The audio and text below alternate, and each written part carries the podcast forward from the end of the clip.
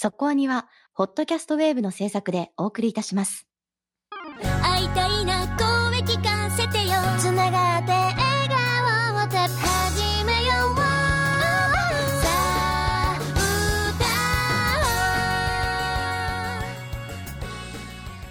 ディープじゃなくそこそこアニメを語るラジオそこアニそこアニ推し活やってます？推し活ね。私多分推し活はそんなにね上手じゃないんですよ。いやそこ言うとねちょうどたまたま今日その小宮さんと米林さん3人 ,3 人でランチしたんですけど小宮さん本当に推し活上手ね。楽しそうで。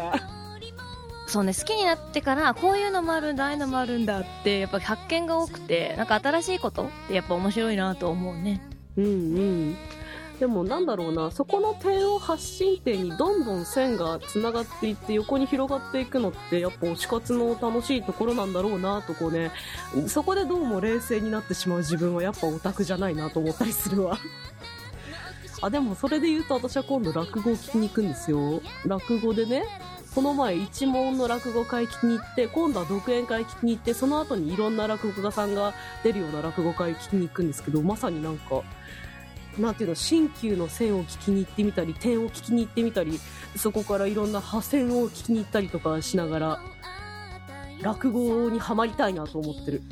はい。でもまあ十分動きは推し活というかね オタクだよね。うん そっか。やり方がもうオタクなのか。うん。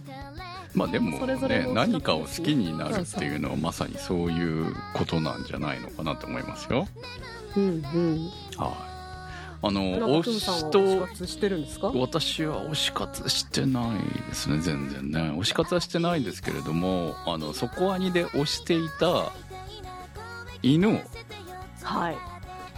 が Amazon プライムに入りました。入りましたね。またこういう中毒性のある作品が入りましたよ。だってねあのまあもちろんブルーレイで持つのが正しいんだとは思うんですけど配信のメリットってどのテレビでも見れるじゃないですかそうですね早いですよね。どのテレビでも iPad でも何でも見れるっていうところでまさに犬王は見たくなりません？再生しておきたいアニメですよね。わかりますよ。サウンドトラック的にも聞いていたいしうん。美容室とかで犬を流れてたらその美容室通っちゃうな私。あるじゃないですかこうスクリーン置いてるところね。はいはい。いや分かってんなと思っちゃうな。うん 久しぶりに私も見ましたけれどもいやー最高ですよね本当ね。自分が知ってる作品でイメージ付けをしていることも、まあ、前提としてですけど、まあ、犬王であったり、ワンピース、レッドであったり、なんかこう中毒性のあるような何回も繰り返し見たくなる作品をアマプラって選んでくるの上手だなと思って、まあ、対する私が契約してる関係上ネットフリックスは結構重厚な「ハリー・ポッター」全部見られるようになったりね。重厚なやっぱしっかり映画を取り入れているなっていう感じがしてあやっぱもうサブスク戦争の中でそういう風にあのー差別化というか選び方がちょっと見えてくるのはありがたいなって思ってまあますね。必要でしょうからねやっぱりね自分が持っているお客さんに対して何が受け入れられるのかっていう部分はねぜひ犬を見て犬王特集聞いていただければと思います。たまにはこうやって過去の宣伝をしとかないとね。そうですね。はい。ということでいきましょう。今日は推しの話だったんで今日の特集は？推しの子です。溶け合いたいよ。最後。会いたいな声聞かせてよつながって。そこアニ原作は赤坂赤作画横槍めんごによる日本の漫画。週刊ヤングジャンプにて2020年より連載中期間11巻。アニメ版は監督平巻大輔シリーズ構成田中仁。アニメーション制作動画工房により2023年4月より放送中。今回は第7話バズまで視聴済みでの特集です。さあということで始まりました。今日の特集は推しの子です。はい。まあ今期の話題作ですよね。うん。まあ、お互いでも話題になっていましたが、えー、まあ1位だったんだっけ？あの時に。はい。で、えー、おかしいなおかしいですよね。そうねおかしくないですか？おかしいはですね、確かにねあれ？我々、ってかみんな押してたじゃん。どうしたの、うん、押してましたね押してたしでもあの時もコメント少なかったんじゃなかったっけ？推しの子には票数は入ったけどああ、なるほどね。はい。そういう意味では、この作品らしいのかな？サイレントマジョリティたちが票を入れていく。うーんいや、今回コメントが来てないんです。はいっていう話ですね。そうなんですよ、推しの子いやあのですよあの7話を迎えた後にいや私こうこれ本来なら後半で言わなきゃいけない話ですけど7話私7話の後半？はい。10回以上見てますからね後半っていうか、ラストシーンのことですか？ラス。トシーンの手前ぐらいからははい。いもう 10, 10回と聞かないよねあのシーンだけ何度も何度も聞いてます見てました そのぐらいあのー衝撃だったんですようーん。な、なんていうのかな。この作品ってそういう瞬間的なうん衝撃ポイントが結構いくつかあるじゃないですか。はいはいありますねえ？ってなる、はいなんか自分の価値観も覆されるというか、いろいろな固定観念、アニメたくさん見てきた私が、もう持ってかれるとはそうそう持ってかれるとは思わなかったなみたいな部分での驚きがこの作品には満載な感じがあってそうまあ好きな作品は今期もたくさんあるんですけど正直やられたって思ってるのはこの推しの子が一番なんですよねやっぱりね。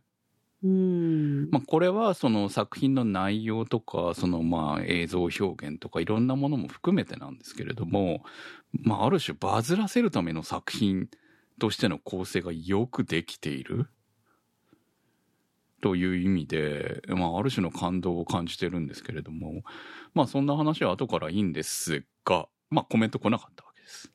はーい。ぜひ欲しかったですよ。そうね。まあ、難しいのかな。まあ逆に言うと何に、何をコメントすればいいのかっていう部分が非常に難しい作品だったのかもなっていうところはあるんですよね。だってね、こう、現に私もこう、特集好きだし出る出るって言いながら、何話そうかなって思いながら正直来ちゃって、だからコメントに頼ろうかなと思ってたんですよ。その話題のね、はいはいはいこう、移り変わりとか、なんとなくコメントを見ながら、今回の特集は構成すればいいかなと思ってきたら、こう、これは試されているよ、今回の特集は。うん、まあね、はいそうかなとは思うし、でも、まあ、語らざるを得ないような作品だと思うし、タイミング的に、これはもう本当偶然なんですけれども、ちょうど7話が来て、来週は振り返り特番なわけですよね。うん。推しの子は押せるときに押せですよ。うん。なんかもうそのタイトルすら、そう。ね。なんて、この言葉使いたくないけど、あ、煽るの上手ですよね。うん、うまいん自ですよ虐。か？いや自虐というか、まあ、ある種と、すごい、こう、まあ、作中でもいろいろ語られてますけど、その、何をもって、こう、盛り上げていくかっていう部分のうまさが、えー非常に、こう、エンタメって何なんだっていう部分、いいも悪いも、っていうところがよく現れている作品でもあるし、それをちゃんとアニメとしての表現、その、作品の宣伝としての表現でもちゃんとやろうとしているっていうところはある種の強さなのかなと思うっていうところがそのある種の感動を私は感じてますので。うん、本当に、煽るの上手ですよねっていう言葉しか思いつかなかったからそういう言い方しましたけど、エンターテインメントとして、煽りっていう手を使うからには、煽った次には、それを超えていく何かを出さなきゃいけないわけじゃないですか。そうねじゃないと、うん煽りっぱなしじゃただの下品なだけだから。まあ、でも煽った期待そのまんま不評につながっていくわな、そうなると。いや、そうなんだよね。うんだからすごくリスキーなんだけど、あ、ちゃんとこの作品って、どんどんどんどん更新していくし、やっぱりこう、最初のうちってまだまだどうかなって思いながらじゃないですか。いくら1話で煽られて、それを超えられたとしても、人ってさ、こう、簡単に飽きてしまうというか忘れてしまうものだなって自分のこともつくづく思うけど、2話3話と見ていって、また、はあはあこういう感じね、とかいう見方にまた戻っているのに、またやって、また煽られて、また更新されてっていうので、だんだんこの作品をね、信じざるを得なくなってきてるんだよね、7話まで来ると。そのうんうまさに完全に私はやられてる感じなんですけれども、あのーまあ、この作品、あ特徴的な部分で言うと、そのまあ、お互いのタイミングでも言ってましたけれども、この1話がね、3話分入ってるっていうところ。うんうん。で、えーまあだから、見ていない人がもしこの特集を聞いているとしたら、まあ世の中の推しの子のイメージだけで、まあ逆に言うと、ああいう感じは好きじゃないなと思って見ていないうん。人が。僕はそれが嫌で今回見始めた。そうでしょ？うん多分ね、だからそんな話をしていたから、あの、見ろと。多分それは違うと。だから世の中のネットの話題に出ているものだけを、えーが全て正しいと思っちゃいけないよと。作品を見て感想を言わなきゃ意味がないんじゃないの？まさにこの作品に出てるやつになっちゃうよという話をしまあ、てみろ。風評だけ聞いて、うんなんとなくそんな感じなのかなで、ほっとくのはちょっとまあ、もったいない作品なわけですよ。アニメーションっていうものが好きなので、そういうところは気になるけど、まあ、触れずに置くかってのがちょっと僕はやりづらかったので、だったらまあ、見てから、読んでから決めた方がいいよね、自分の目で確かめた方がいいよねって思って、見始めました、今回。はい今回ね、出る出ないっていうのはね、ギリギリだったと思うんで、私も出ないと思ってましたから。なかなか、あの、スケジュール的にギリギリでしたから。はいはいはいでも見てよかったでしょいやー、面白いし、こんな話だったんだって思った。そうでしょだから多分このタイトルとなんとなく、その、絵柄とか題とか、材とか、ね。あとは、まあ、あとうん、その、ミュージックビデオじゃないですけど、うんそういう歌とか、その辺だけの感じだけでい考えている作品と実際見た感じっていうのは全然多分違う作品だと思うんですよねそうです。ね。いや、もうこれ、あの、深くは言いませんけど、こんだけ1話からもうずっと嘘だよ、嘘だよって言ってんのに、ね、世間がああなるのは本当にどうしようもないんだなって、避けられないんだなって思ったし、で、こんだけ嘘だよ、嘘だよって言ってる作品の中で、そのことに対する一つの解決策みたいなものを作者が思う解決策みたいなのを出してるのは、まあこれってまさにフィクションだよねっていうのが、嘘です僕はね。そう、すごく気に入ったんですね。だってフィクションって別にフィクションなんだから理想を語ってもいいわけじゃないですか。うんはいはい。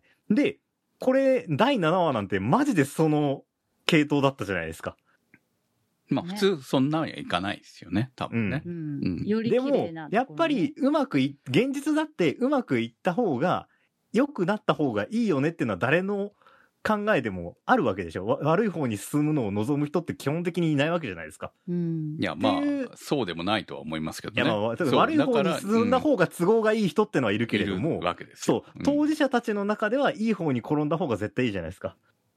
そうね。っていう、そう、うんっていうところの理想を一つ提示するっていうのは本当にこれはフィクションの醍醐味であり、まあ、ね、ちょっと偉そうな言い方をすれば役割にもなってくるんじゃないかなって思うので、あ、すごいこのお話って、今の現代のフィクションだなって思って、俺は嬉しくなりましたけどねだ。からね、エンタメを、その、エンタメとしての良さと、エンタメを否定する作品でもあるわけですよ、この作品って。うんだから結局その嘘だよって言ってるのが、この作品の存在そのもののことも言ってるし、うんうん。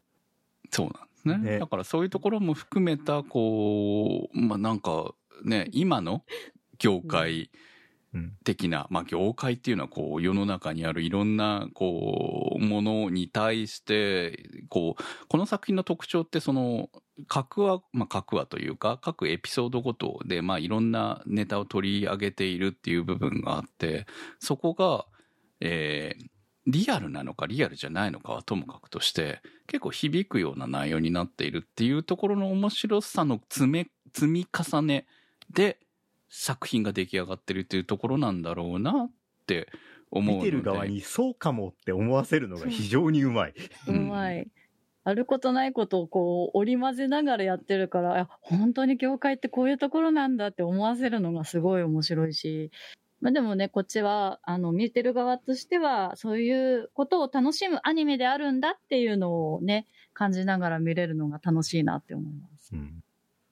うん、でもね、こう、あ、こんなんなんだって言っても、うんそんなわけないっしょって言っても、いや、うんこれフィクションなんでって言われちゃうからこそ、触るの難しいよね、とも思う。うん。触るっていうか、うんコメント力を試されるからうんコメント来なかったのかな。私逆にでも誰かコメントするだろうで来なかったパターンもあるなと思って本当にこの推しは押せる時に押せじゃないけどこうなんか誰かがとかそういう感覚もなんか感じる部分もあってわかんないですけどねどっちかは。なんかちょっとそれも感じてる、ね、推しは押せるときに押さないと消えてしまうんだよ。う。ん、でもそのなんかやっぱ人気があったりとか話題作だとそこを忘れてしまう部分もあるじゃない、ですか。そうね。うん。なんかそういうのもなんか感じてちょっとそういう意味ではコメントなしっていうのはちょっと個人的には面白いなと思って推しの子コメントなしっていうのは、あの、作中にもあったけど、日本語って難しいんだなってちょっと何回も出てきますからね、あのね。言葉はね。でも非常にわかりますよね、あれはね。でも今話してるだけでも、大体どういうことを思いながらこの作品に触れている人にも当てはまるポジションがあるっていうの、すごいですね。網羅的ですよね。まあ全然作品の話してませんからね、まだね。はい。という感じなんで、あのー推しの子を毛嫌いしている人こそ見てほしいんじゃないかと思いますよ、私は。なんとなくで毛嫌いしている人。まあ見なくていいかなと思ってる人こそ見た方がいい作品なんじゃ漫画の最初の数ページ、数十ページだけ読んで、そのままほっといたら、ジャンル変わっててびっくりしたわ。あんたそのさ数十ページだけで、えーっつってなんかい。うん。だからアニメの1話はすごいんですよ。だからあれを1本、3話分も1本、1話で、まあ2話まで1話っていうのはよくあるけど、3話分1話っていうのはさすがに、えって思うわけじゃん。あれ絶対、1、2、3話が、あの、分割されてたら、いあの、1話が3話に分割されてたら、1話で、あ、転生ものかっつって切ってる人絶対いるって、俺が漫画でそうだったんだから。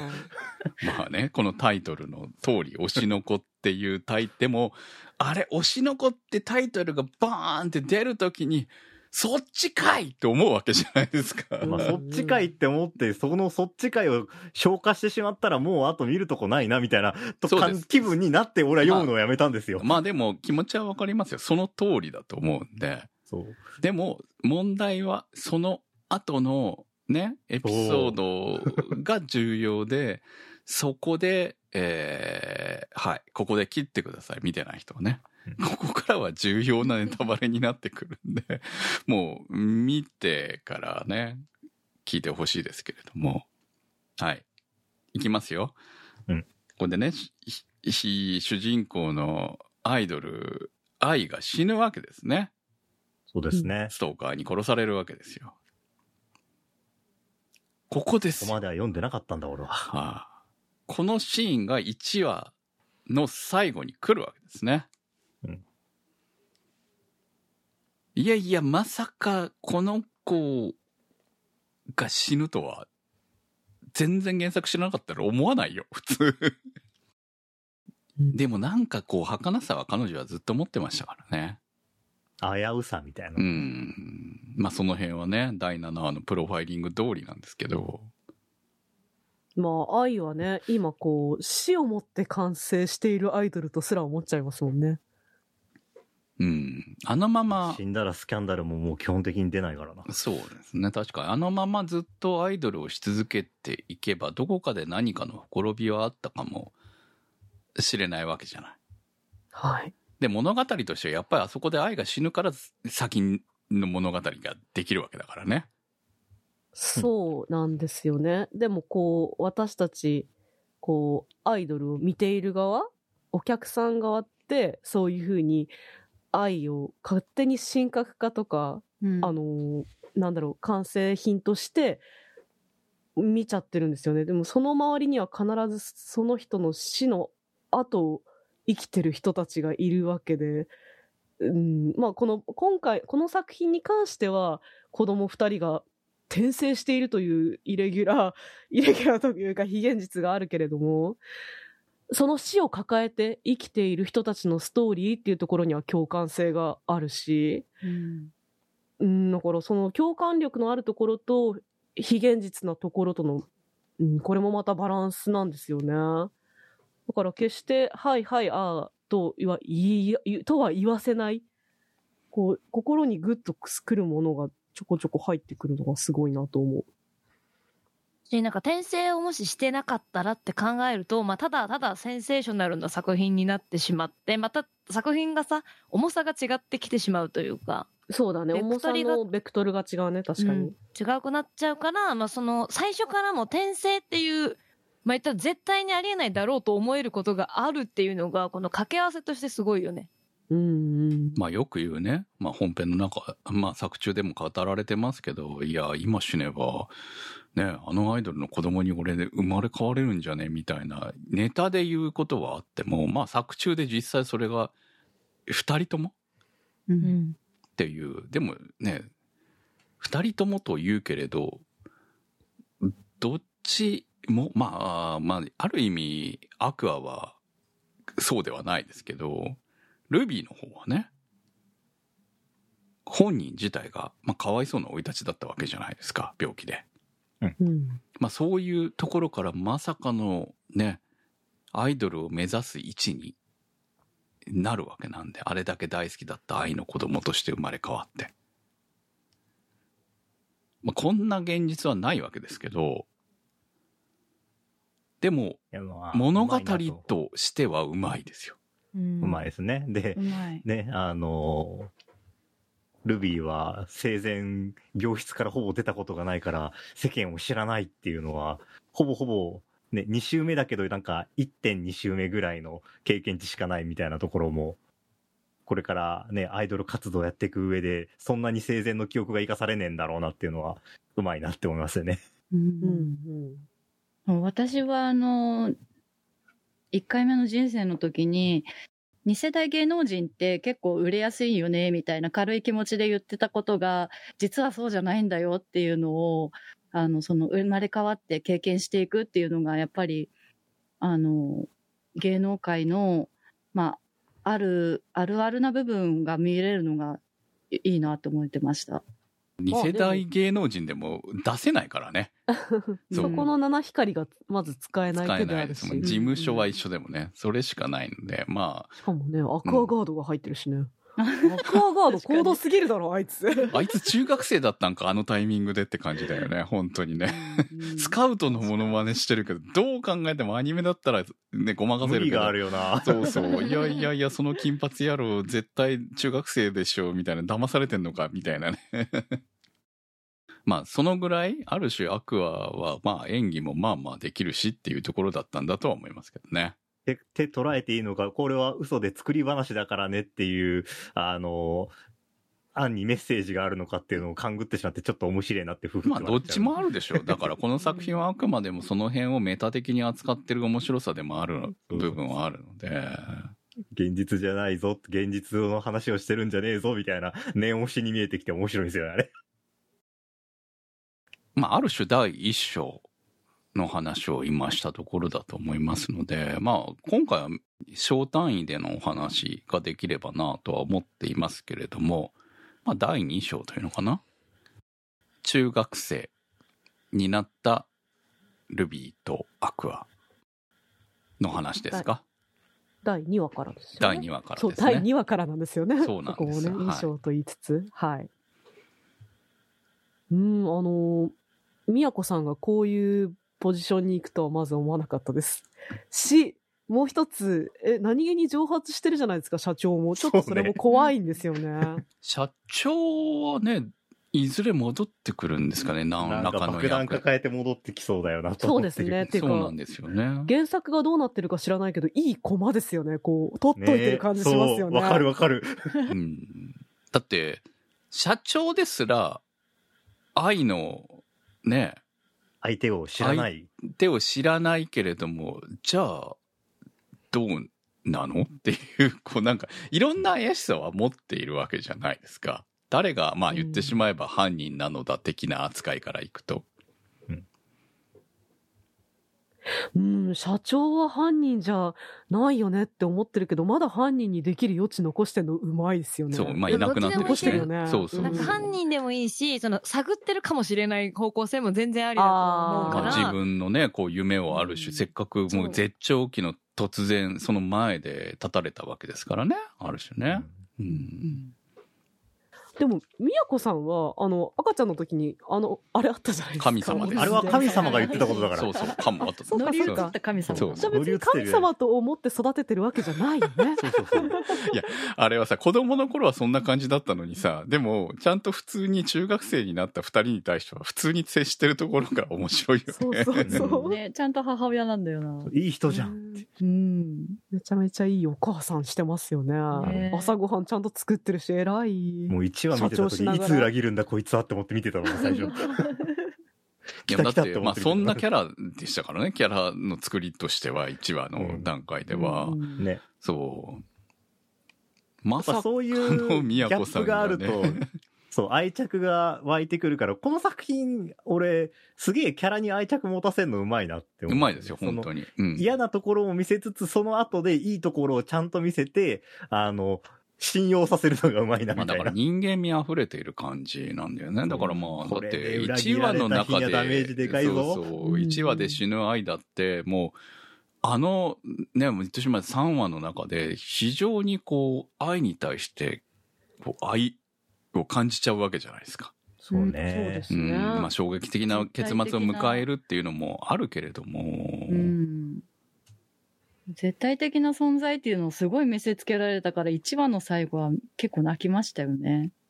うんうん泣かされたね。ねでも最初は全然売れてなかったわけだからね、愛もね。うんそう、うんそこがどんどんどんどん広がって、まあ、ある種愛は自分に何もないから、モノマネするのがうまいうんというのか。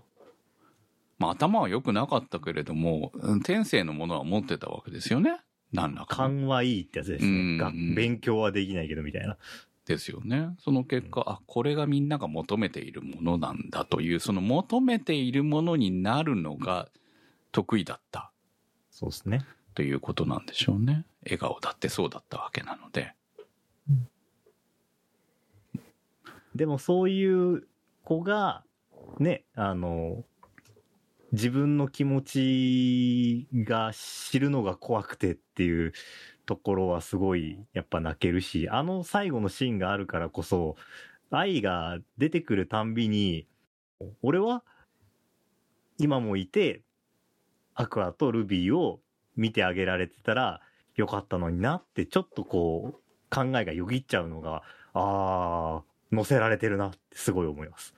そうね。物語としてはあそこで愛は死ななきゃこの作品にはならないんだけ始ど。まんねえから。そう、始まんないんだけど、でも、だからこそそう思わせたら勝ちなんですよね。うん言ってしまえばね。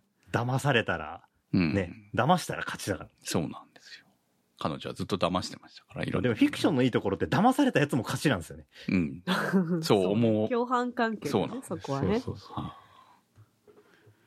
それをこう現実にも求めるとめんどくさくなりますよっていうのがあのストーカー君なわけで。ストーカー君も結局自分で自殺したということは、あの、やったことに対する後悔も当然あったに違いないし、自分のことを覚えていたということうんも含めて、いや、だからみんな不幸なんだよね、あれはね、本当にね。そうですねうん。親父が悪いよ、親父が。うん、だから親父が悪いんですよね。まあ親父なのか？まあ親父がどういう気持ちで、そのリークしていたのかっていうところも含めて。いやーそれもね、まだ今のところわかんないんですよ。推測そうそうですし、ね。そうそう。親父に違いないと思ってることは確かだけど、どういう関わり方をしてるかは明かさう。れてないわかんないですよね。。本当にね。あくまでも推測でしかないし、アクアの考え、まあアクア自体は実は中身はおっさんなわけですけれども、かといって、卒。うん。アクアが、その名探偵だったわけではないんですよね。ああ、言っちゃった。うん、そうね。医者でしかなかっ、ちょいちょいコナンコナン君が頭によぎるんですよね、この作品。た。うん ちっちゃくなってやり直してるから。でも、アクアはあくまでも、その、医者でしかなかったので、考え方的には大人の知識を持っているというだけで、探偵ではないっていうところが、うん多分、その、この後の、その、いろいろ彼が調べていく中で、限界が来る部分もあるに違いないなと思いますけどね。まあ、だからこそ、こう、目の前にある、その、まあ、今回ね、ならその芸能界のお仕事で芸能界に関わっていかないと、全然こう進んでいかないっていうのが、ね、これも設定の妙なんですよ、結局ね。そう、何もしなければ関わることがないから、彼は常に芸能界に関わっていくしかない。うん。まあ、裏方の仕事なのか役者なのかにしろ。うん。っていうところで、えーまあちょうど第2章で彼は役者はもうやる気はなかったけれども、えーね、元天才子役。これいっぱいいますよ、元天才子役。世の中にはもえげつい言葉ですよみね。んな、でも天才子役って使われ、そういう言葉を使いたがるもんな。そううなんん。で、大体元天才子役はいいつの間にかいなくなるもんなんですよね。いやー、重曹ちゃん、かわいい。そうちゃん。そうですね。カナはこの作品のマスコットキャラですよね。頭身がな、ちっちゃく見えるんだよな。でも、ハリーマ、これ、この作品うまい、本当にうまいと思ったのは、だから1話のあの衝撃から第2話に移って、有馬かな、可愛いって思えるうんうん。ところ、あ、この子が次のヒロインなのかと。うんねだって、まあ、ある種、その、ルビーはヒロインになるの、いや、もともとのルビーを考えればヒロインになれるんだけど、一応し、兄弟なわけじゃない。うんっていうことを考えたら、アクアとルビーが付き合うという結末は、まあ存在しない、まあそういう意味でのヒロインにはななららなないいわけじゃゃないですか。あくまでもルビーダのことをブル主人公みたいになそうるかもしれないそうなんですよね。っていうふうにして考えたときに、アクアのそばに誰が立つのかってなったときに、そうか、同じ役者として、まあちゃんとプライドを持って、その、まあ自分のね、立ち位置を、の中でもがきながらも頑張っている有馬かなっていうのはすごく魅力的に映るっていうね。そうですね。やっぱ頑張ってる人を見るのはみんな好きですよ。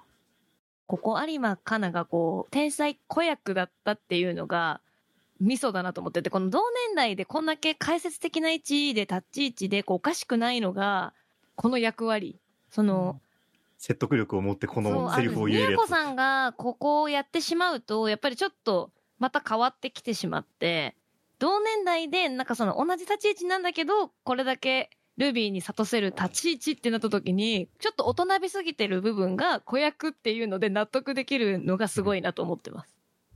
まあ、酸いも甘いもですよね。だよね本当にね。そう。そうでも、ここがこうやっぱりただのクラスメイトだと、ちょっとなんか角が立つ感じもあって。そうね。なぜなら私は経験してきたからが強いよね。うん。しかも彼女の中では、その、アクアという存在が、ずっと引っかかってたわけじゃないですか。子役の頃から。自分をあんだけ泣かせた。まあ当時はね、わがまま、わがまま、天才子役だったわけですけど、うん。もうこうね、落ち目になって自分を反省した彼女としては、会いたかった人なわけですよね。うん。でもそんな結構いろいろなことを考えているかなちゃんが YouTube には興味ないんだなっていうのは、興味ないっていうか YouTube を信用してないあたりもちょっと面白いですよね。うん。YouTube なんてあんまり見ないし、どうせ素人がやってるんでしょ的な言い方してるんだ。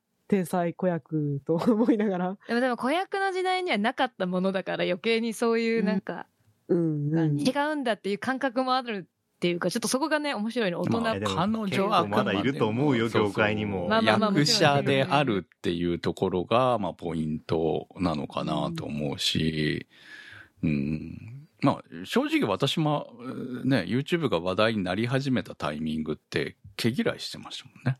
うん。うん。で、やっぱり特に自分はこういう番組をやっているという、まあ、自負心もあるので、こう、なんかそれってプライドの問題なのかなって思う部分もあって、今は普通に見てますよ、いっぱい。いろんな。YouTube の動画見てるけどまあテレビと違って、うん全員がプロではなくて、やっぱりこう、誰でも始めやすいからこそ、まあ素人みたいな人もいるし、ちゃんとこう、めめちゃんみたいに、ちゃんとこう、戦略を持って、うんここでバズる。まあ、現実世界で言うなら、あの、フワちゃんみたいな感じで、狙ってバズってここに来るっていう人もいるしっていうのがある業界ですけど、その、いろんな人がいるところなんで、まあ、そこに関するこう、印象っていうのは、まあ、まさしくこれが世間の YouTube とかに関するもので、えーでもそれだけ言えば、ポッドキャストもそうだったんで、まさにそういうところのライバルが出てくることを決していい気持ちではなかったわけですから、私もね。だからめっちゃ気持ちはわかるんですよ。だからそういう意味ではね。まあ、その天才子役ではないですけど、昔からやっている側とすれば、みたいなさ。YouTube ができる前からやってる側からとすれば、みたいなね。だからそういうこうなんか、あの、だから彼女の気持ち的にその YouTube に対してそういう態度を取るっていうのはまあわからんでもないかな、みたいなところもあって、あ、うまいなと思いました。そう。それを、かなちゃんに言わせるっていうのもうまいんだような。ん。そう、でもなんか否定的じゃないからいいよね。なんか良さもあるんだって思える性格。そうだね。ううんんうん。まあそこはね、やっぱり、あの、今生きていくための、その辺彼女はうまいっていうか、まあいろいろ取り入れられるタイプのキャラクターなのかなというところが。キャラもそうですし、このお話って基本的にその、あの、クリエイターというかプレイヤー側の、あの、思考って、すごくピュアだと思うんですよ。うん。カナにしろ、この後出てくる、あの、リ恋愛リアリティショーの登場人物にしろ、うんいいものを作りたい、場を、あの、作品を良くしたいとか、そういうところが、すごく第一に来てる人たちだっていうのは、とても、まあ理想っちゃ理想なんだけど、見てて気持ちがいいところではあるんですよね。まあ、あの、こうありたいと、こうあってほしいだよね。そうそうそうそうそう。悪役がね、そういう意味では、本格的な悪役というものが存在しない。今のところ不在ですよね。まあ、大人たちが若干問題はあるんだけれども、まあ、それにしても、結果的には、まあ、言ってしまえば、宮子さんもそうだし、その、この後に出てくる大人たちもそうなんだけど、まあ、もっと本来なら悪いよねっていう。悪い奴らいっぱいいるよね。えぐい話はいっぱいあります。あるだろうなと思う中でも、こう、露骨に描きながらも最終的には大人がいい役になっているという非現実感がこの作品を、えー見やすくしてる部分だとは思うんだよね。見やすくしてるだろうし、そこをやりたいわけじゃないんでしょうねっていう。うんっていうね。うんこんなにひどいところなんだよっていうなんじゃなくて、嘘もあるけど、嘘も方便なんだよみたいなのを見せたいみたいな。うんうん。嘘だけど、嘘っていい嘘、いい嘘だよねっていう。まあ、いい嘘もあるよねっていうことをちゃんと描いているなっていう、ちゃんと見ていればわかるように作られているっていうところが、まあ、ある種ポイントうん。なのかなチョって。コピーが秀逸で、あの、嘘が正義じゃなくて嘘が武器っていう言い方、あすごい納得だなと今の話を聞きながら思った。まあ、それはまさに第三章で出てくることなのかなと思いますけど。まあ、あと、この、ドラマをね、撮ってるじゃないですか。はいえー、れ恋愛漫画原作ドラマのことでしょうか？そうです、そうです、そうです。あはいり、ありそうな話ですよね、はいこれもね。これ原作者が最後泣くところいいですよね、本当にね。ああれもね、さじ加減がいいですよね。あの、漫画原作者さん出さないわけじゃないけど、うんちょっとだけ出すっていう、あの、あの感じがエッセンスそう、でも原作のね、原作ドラマ化の場合はほとんどみんなあひどいことになるよみたいな。うんその話も、うんわかるわかるうんわかるわかるみたいなわかる感じもあわかるるじゃない。からの最後の瞬間だけは救いがあったみたいなね。そうそうそううん。あれも業界ありそうな話であり、その、でもその中にも、あ、こういう、ね、いいうん。こともあるんだなと。いう、そうですね。ここがね、ある種のリアリティなんだと思うんですよ。うまいですよ。あの、みんな変な、変なドラマ化見たときに、んなんでこうなったのって思うし、うんなんでこうなったのの理由を提示しつつ、救いの道をちゃんと見せてくるってのは、まあ、納得しちゃうよね。そうそう。まあ、事情も分かった上で、でもスタッフは一生懸命その低予算の中で頑張って作っているとか、そういうことをね、わざわざちゃんと言わせてる？アクアにね。え、だって実際まあ現場の人間のほとんどは、そうですよ。う。うんんそう。うん一生懸命やってるわけですよね。ただ、その低い予算の中で。でそう、時間のない中で。ない時間の中でそうそう。そう。そうなんですよ。だから、批判ばっかり受けて、まあみんな辛いだろうなっては思うけど、その中でやっぱり彼らはずっと作ってるわけじゃない。特にうん日本のね、ドラマの低予算と時間のなさはね、よく言われていることでもあるわけなんで。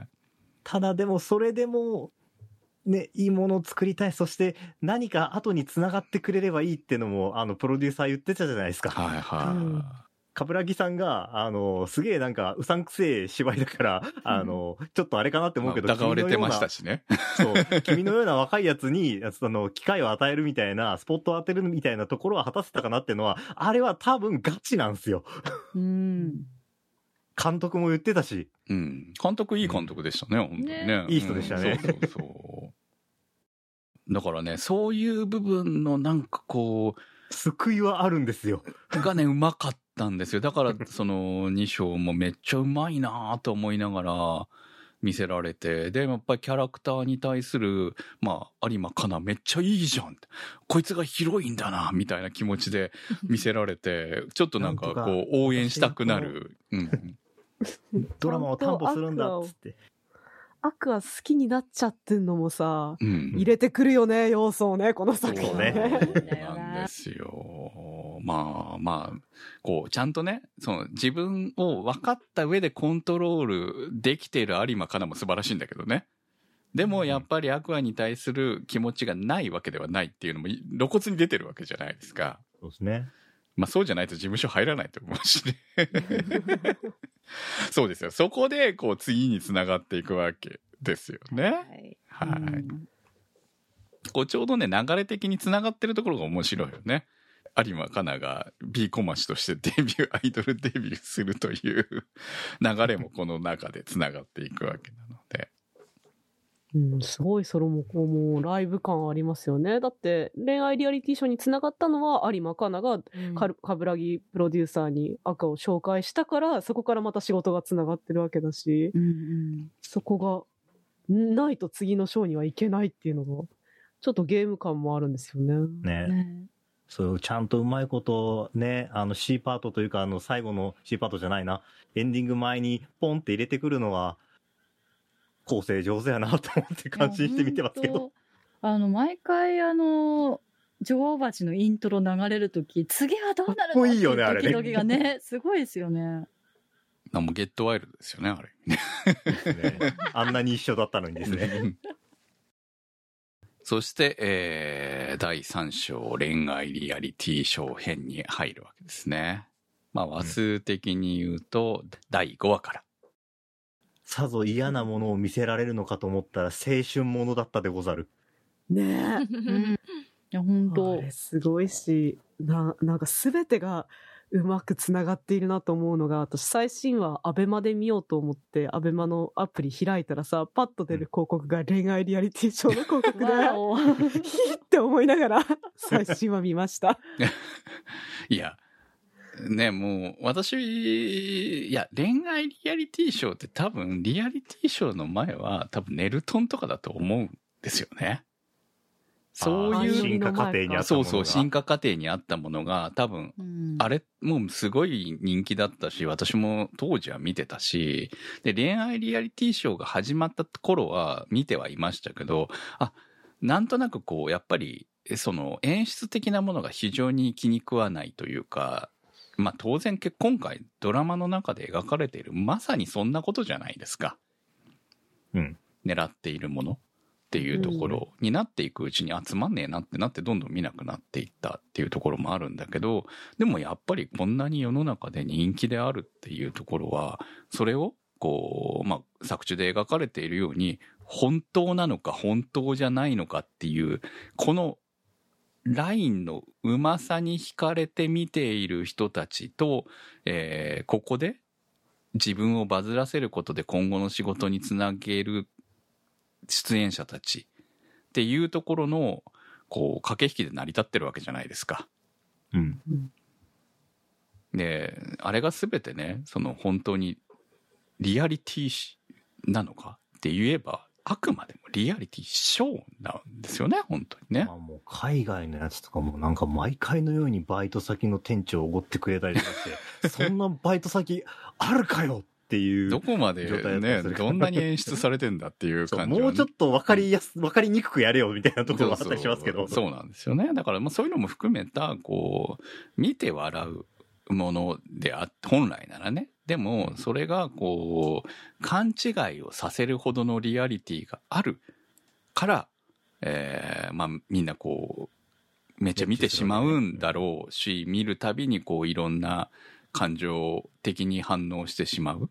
だからまさに SNS 時代に、皆さん理想的なさこうエンタメなんだとは思うんだけど果たしてそれが本当に正しいのかっていうのをまさにこの作品で描かれてたんじゃないのかなと思うんですよね。うん良かったのは出てくる人たちがみんな仲良しだったっていうところで最終的にこれはまとまるわけじゃないですか。うん。仲良し映像見ちゃうよね。うん グルーまあ、プが舞仲いいやつって、ね。台裏は見ちゃうよね。うん尊く感じちゃうよね。ね。見事に収められたわ。私も。まあ、でも収められたけれどもこの後もくすぶるだろうっていう話をアクアがしているっていうのも事実であるっていうね。んそうですねいくらでもその過去のそのあることないことをネタにされながら今後黒川茜が叩かれる可能性っていうのはあるわけなのでまあ、デジタルタトゥーみたいな感じで。そうなんですよね。今のところこのメンツの中に悪意を持ってるやつはいないわけなのでまあ問題なかったけどまあわかんないよねこれに関してはこの後のストーリーによっては。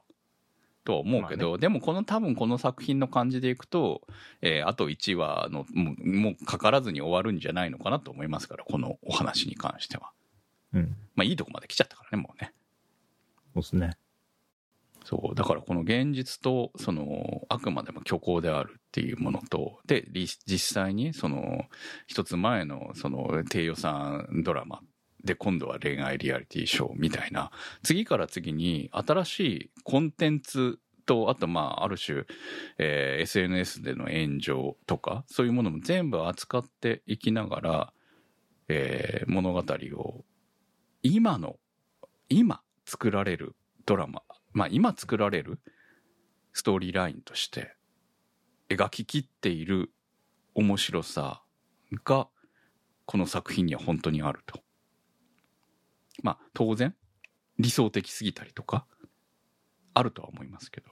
でもそれもエンタメであるし嘘であるっていうふうに。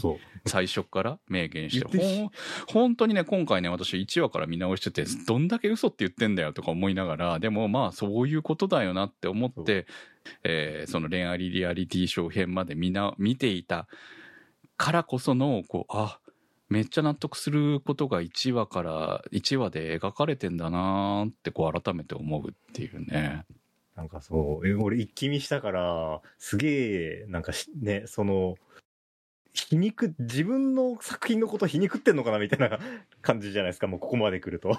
うん。嘘だよ、嘘だよって言ってでも真剣に嘘をやってる部分そうそうのそう。うんと思うんですよねこれはねやはりね。そこはだから真剣にやってるるのもそうだし、うん。でも、フィクションだよって思って作ってるっていうのも、まあ、あの、そうだしっていうので、やっぱり、一つの色じゃないんだなっていう、すべてのものは。そうですね、まあ、うんそこがまあこの作品のうん強さだと思いますよ私はうんなかなかここまで極めることはできないと思うので、まあ、あと、こんだけ攻めたのは本当偉いなと思いますわ。うん。うん、なんかターゲットもわかりやすいというか、まあ、芯はブレてないじゃないですか。この、うん。アクアが、こう、あ愛を、こう、死に追いやる原因を作った人物とか、まあ、原因を探していくっていうところはブレないので、やっぱり、どんどん進んでいっても違う方向には今流れていないところが、まあミステリーと考えるとまあ、すごくストレートでわかりやすいですし、うん。なんかそこが、こう、ターゲット層が、そのアクアとルビーが、その中高生っていうところで、ずっと嘘って言ってるのも、本当にそれぐらい言わないとわからないのかもしれないなとも思えて、まあ、こんだけ言われてても世間は炎上したわけですし。うん、なんかそういうのも考えると、まあこれだけ親切に嘘だって言っててもわからないっていう年代だったり、その SNS 世代だったり SNS にいる人は、そうなっちゃうのも、まあ今の時代の色なのかなと思うと、なんかこういう作品は必要だと思うけど、どういう風に作るかっていうのは難しいので、これだけこう作り込まれて、バズってるというか、ものになっているのは、もうこう手腕がすごく感じられるところでもありまですもよ。こんだけけ丁寧に説明してくれてもそれでも理解できない人もいると思うんですよね。ううんん、だからやはりまあエンタメとしても難しいんだろうなと思うけどでもやっぱり発信をやめることはそれはそれで間違いだろうなと思うっていうところもあって、ですね。うん、だからその強烈なそのパワーを持って出し続けていくことの大変さでもあるしでもフィクションは発表されたら批評されても仕方がないけど、だからといって、じゃあその発表をやめろという相手に対して、僕はこれが嫌いですっていうのは構わんのだが、嫌いだからやめろは違うんですよねっていうのは。まあ、さね作中の SNS ではやめろしね、めちゃくちゃ出てきますからね。そうそうそう。本当にね。だからそれがどれだけ周り、あの、見えていないと思っていても、きね、作ってる人たちはチェックしてるわけだから、めっちゃ傷つくぞっていうところも含めて、例えば、あそこで茜が死んでたら、ゆきちゃんは、加害者になるかもしれないし、うん。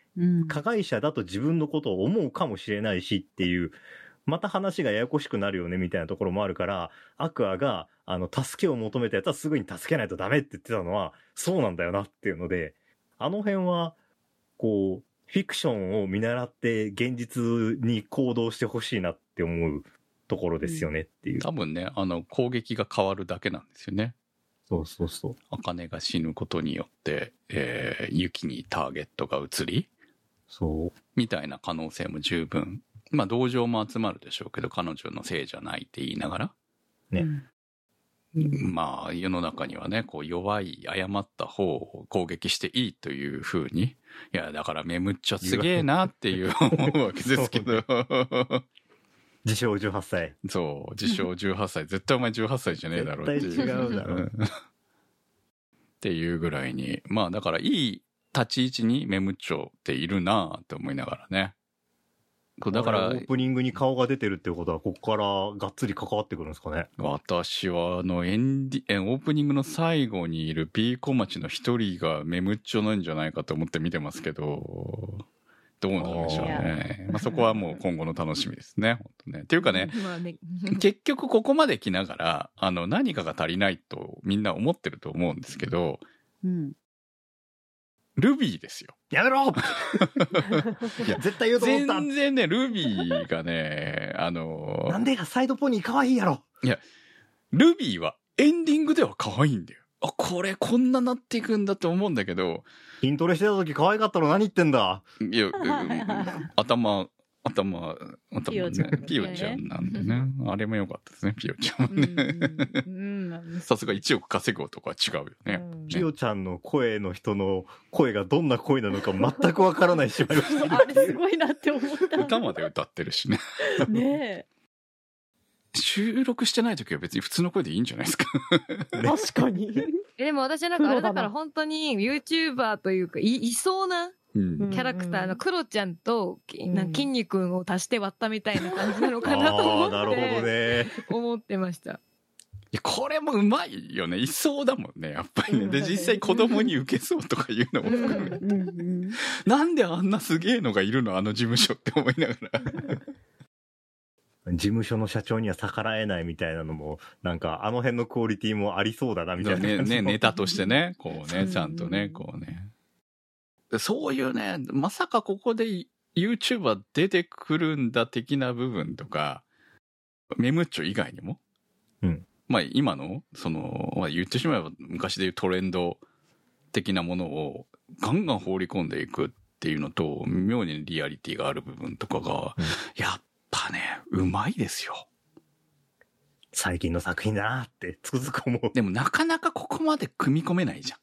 部分的には入ることはあっても、まあ言ってしまえば業界的なもののいろんなものが章ごとに入っていって面白さをちゃんと担保できているっていうのは本当すごいんだなと。まあ原作もすごいだろうしアニメに起こすときにその映像としてどういう表現をすると一番光るのかっていうのをちゃんと分かって作ってるよねっていうところがね、うんすごいなと思いますよね。あの、私、原作は途中までちょっと読んでたんですけど、まあ本当にあの、絵柄の愛の瞳の星の可愛さとかに惹かれて読み始めたんですけど、アニメになったら、あ、こんな感じになるんだ、星の部分って思ってたんですけど、やっぱり7話の、あの、茜が愛を模範して、あの、覚醒するところとかを見ると、やっぱりあの星ってすごい、あの、象徴的なもので、目に光がないとか、目が輝いてるとかっていう日本語の例えで、言葉としてじゃなくって、もう見て、目でわかる、あの、輝きを持っている人っていうのが、バーンと特徴的にわかりやすいっていうのが、やっぱアニメで見てよかったなって思いました。まあね、ドラマが、もしこれが実写ドラマ化だったとしたら、それは難しい。まあもちろんライトとかでできるんだけど、なんか、ね、白い目の光だったり黒い目の光っていうので表現するっていうのは難しいから、まあ、推しの子は本当にアニメ化だからこその良さっていうのも出てるよね、そこに。うんうん。まあ、ありえないですからね、あんな目はね。本あ来んな目はありえないけど、でも、実際に一人こいつだけむっちゃ光って見えんなってのは、いましたからね。うん。だからそれを、まあ表現として描けばあんな風になると。で、うんお母さんは両目とも星を持っていたし、で、子供たち双子には片方ずつうん。光を持つと。だからあの二人にしかない光なんだろうと思って、まあ有馬かなはうなんか星を持ってましたけどね、目の中にね。だから、まあ、こう、そういう表現なわけですよね。あの世界に存在する人間の何かを持っている人たちの中には。うん。うん。ただ、まあ、それこそ、今の話ですけど、第7話の、はいアカネは。うんいやー、ずるいよね。この作品のい、あの、ずるいところだと思うんですよ。アカネがあんなキャラだとは、まあ、描かれてるんですよ、実はね。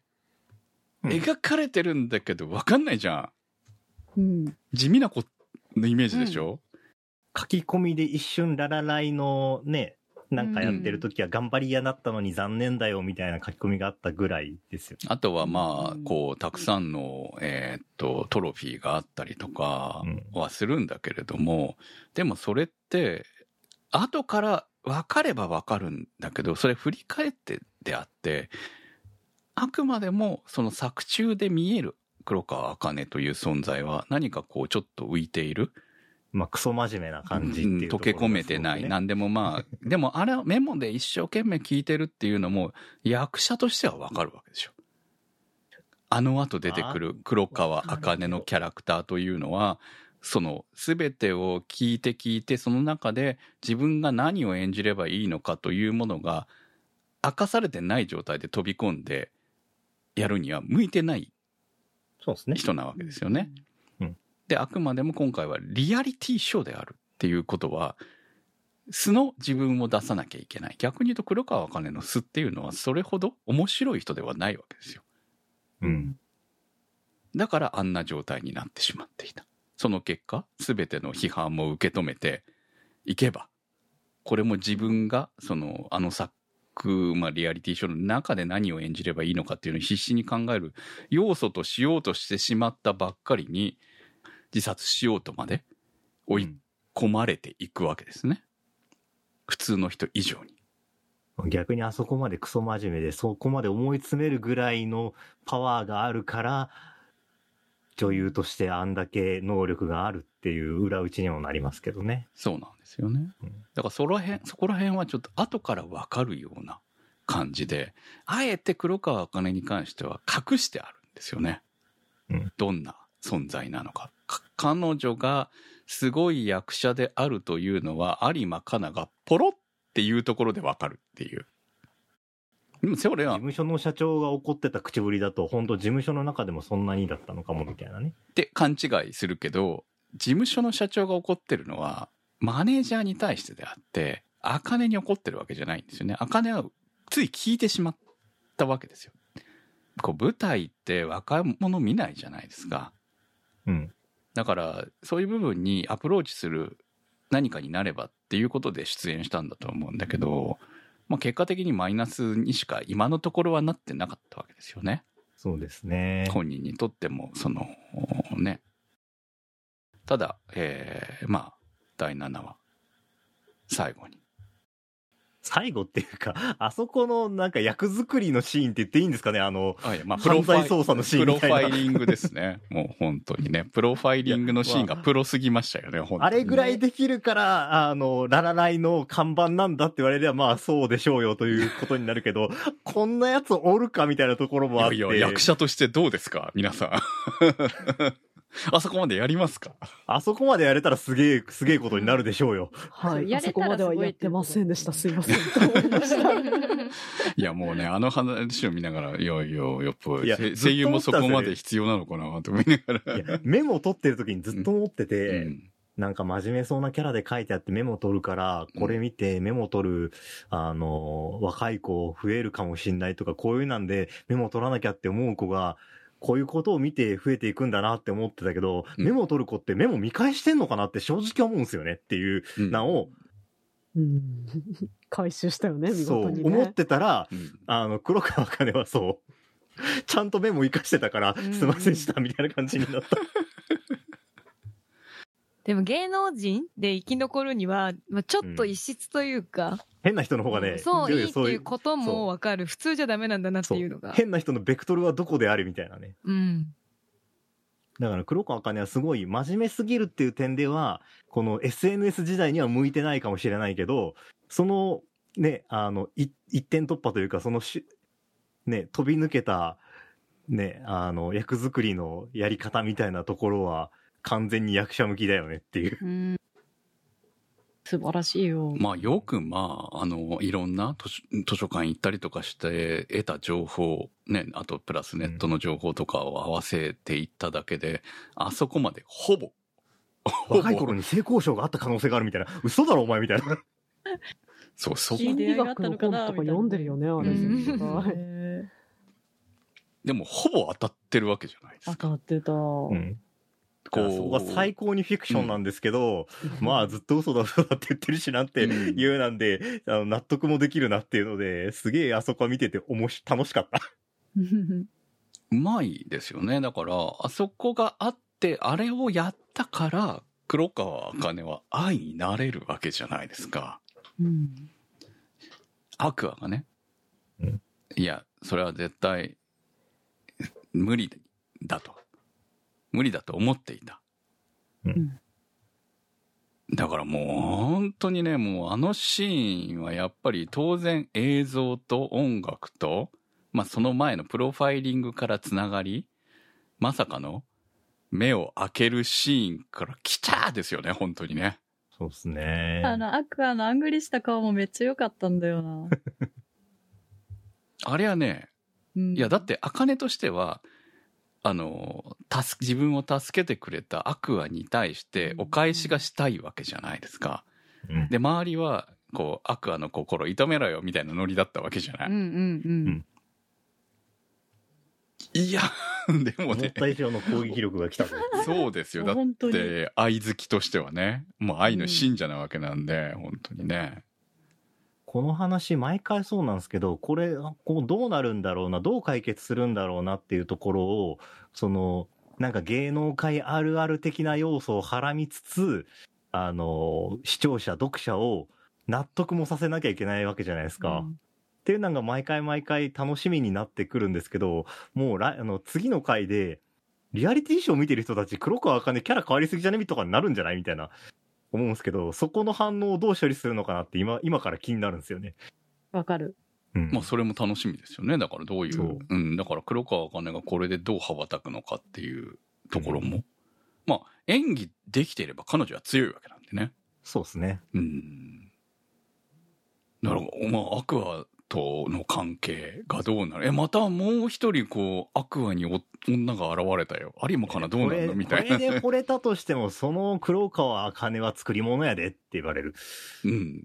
でも、アクアもほら、ある意味ちょっとおかしいやつなんで、作り物の愛でいいんじゃないの？もう。まあえー、旦那の前ではキャラが変わる人とかね、彼女の前ではキャラが変わる人、いるからな。そう、っていう部分もあるんで、あれはね、ちょっとね、えへにやられたなって思いました、本当に。いやー、でも黒川茜役、ね、うん。岩見さんですよ。少し前は天使さんもやってましたけど、そう、強い役多いなって思いますよね。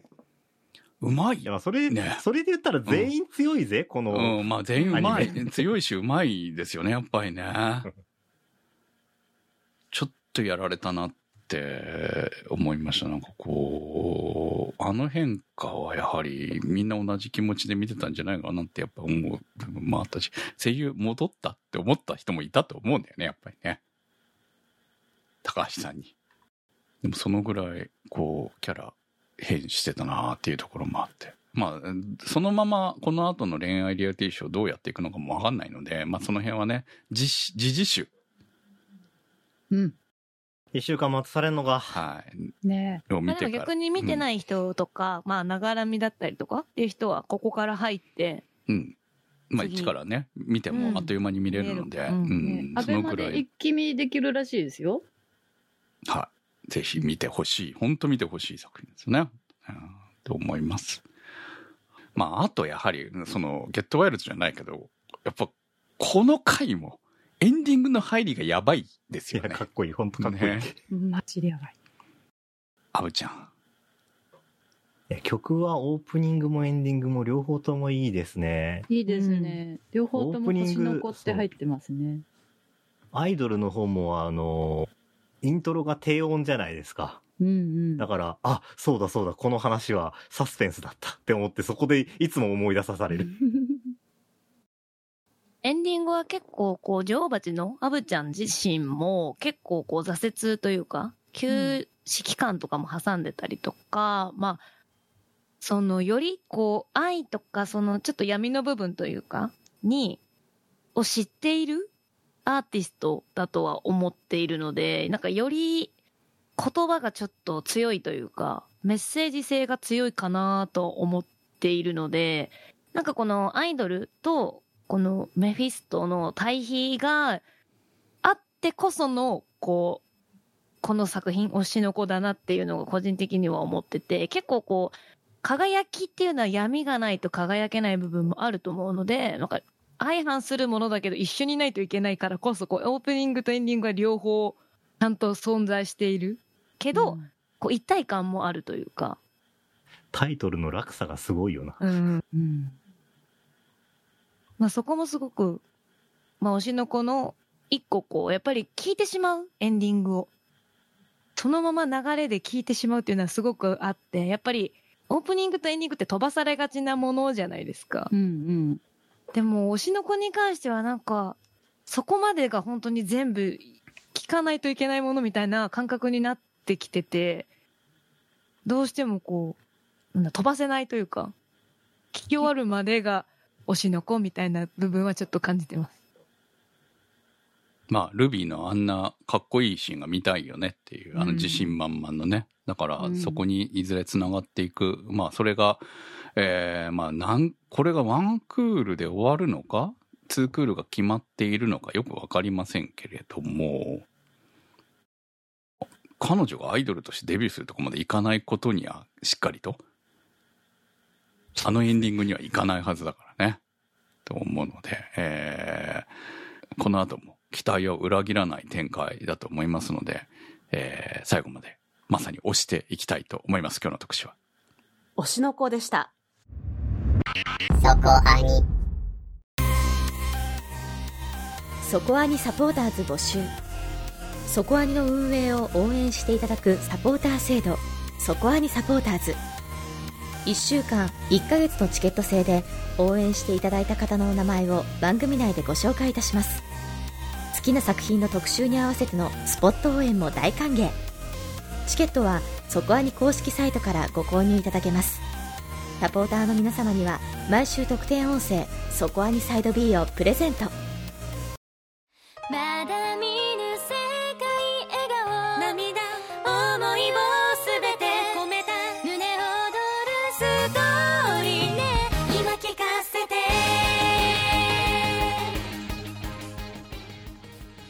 お送りしてまいりました、そこアニです。はい。一つちょっと個人的なお知らせをしてもよろしいでしょうか。ははい。えーこの度、第2子を授かりまして、あの、間違ってもうちには転生してこないでください。誰に対してのメッセージい。どんなファンだよ。がありませんと言っとかないと。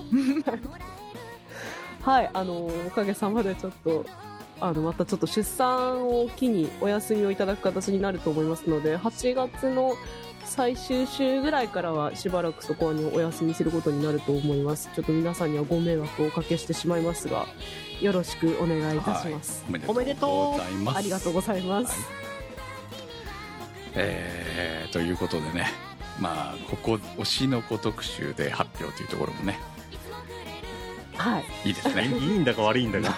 そ うそう。本当に。はい。そして来週の特集はい。来週はスキップとローファーを特集します。の高校生続くね、本当ね。いやー、いいっすね。こっちは、大きいは青春だね、本当にね。そうですね。こっちはそんな、う、嘘の、嘘の少ないというか、まあね、本当にいいんじゃないですか？これ、これはこれで。いろんな、うんいろんな青春があるねって感じですね。こっちはストレートに私は楽しんだ感想を述べられる気がしています。はい。はい。えー皆さんの感想をお待ちしております。投稿の手先は？そこアニ .com までメニューバーにあります投稿募集をクリックして投稿をお待ちしております。推しの子特集は立ち切れ線香さん青梅財団さんマキさんにわっちさん常新さん黒うどんさんたけさんひひさんくもは42さんにこにゃんさん金猫さん直輔さんのサポートにてお送りいたしましたサポーターの皆様には毎週アフタートークそこアニサイド B をお届けいたします今週もサポートありがとうございました。それではまた来週お会いいたしましょう。お相手は私、くむと。なせひとみと、小宮明と米林明子と宇宙世紀仮面でした進めまっすぐ